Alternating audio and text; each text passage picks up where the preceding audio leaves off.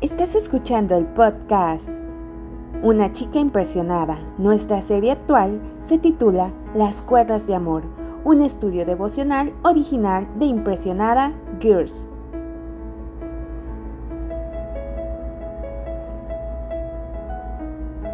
Dios nos atrae con misericordia. Magnífica noticia, ¿no es así? Somos atraídos de nuestros pecados a la santidad, tan solo por la gran y maravillosa misericordia del Padre, quien envió a su Hijo a morir en un madero por ti y por mí, y por toda la humanidad, para traernos a Él con sus cuerdas de amor. Esto nos deja pensando en lo siguiente. ¿Alguna vez has sido llevado de tu propio yo a Jesús? ¿Qué tan seguido mueres a ti mismo, a tu carne, a tu pecaminosidad para dejar que Cristo vive en ti? Esto no es una tarea fácil, pero tampoco es difícil. Verdaderamente ya no vivo yo, sino que Cristo, quien vive en mí, como dice Gálatas 2:20. El concepto de morir al yo se encuentra en todo el Nuevo Testamento. Expresa la verdadera esencia de la vida cristiana, en la que tomamos nuestra cruz y seguimos a Cristo. Morir a sí mismo es parte de lo que es nacer de nuevo.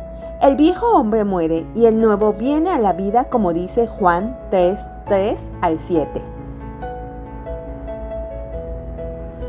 Las cuerdas de amor nos atraen a morir al yo y nos conducen a vivir una vida plena en Cristo.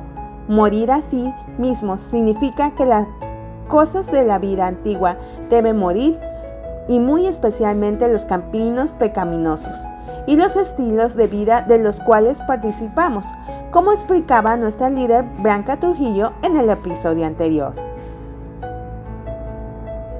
Somos amados y con amor eterno es imposible que alguno de los elegidos de Dios pueda venir a Cristo y unirse a Él sin haber sido atraído por las cuerdas divinas.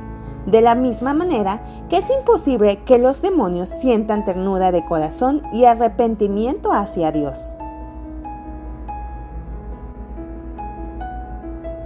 Hoy te animo a que desde lo profundo de tu corazón repitas lo siguiente y lo grabes en tu corazón. Nada en mis manos traigo, simplemente a tu cruz me aferro.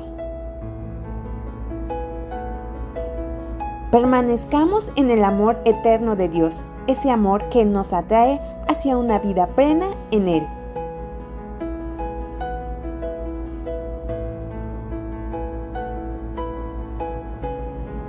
Nuestra oración es que el amor de ustedes abunde aún más y más en ciencia y en todo conocimiento, para que aprueben lo mejor, a fin de que sean sinceros e irreprensibles para el día de Cristo, llenos de los frutos de justicia que vienen por medio de Jesucristo para gloria y alabanza de Dios.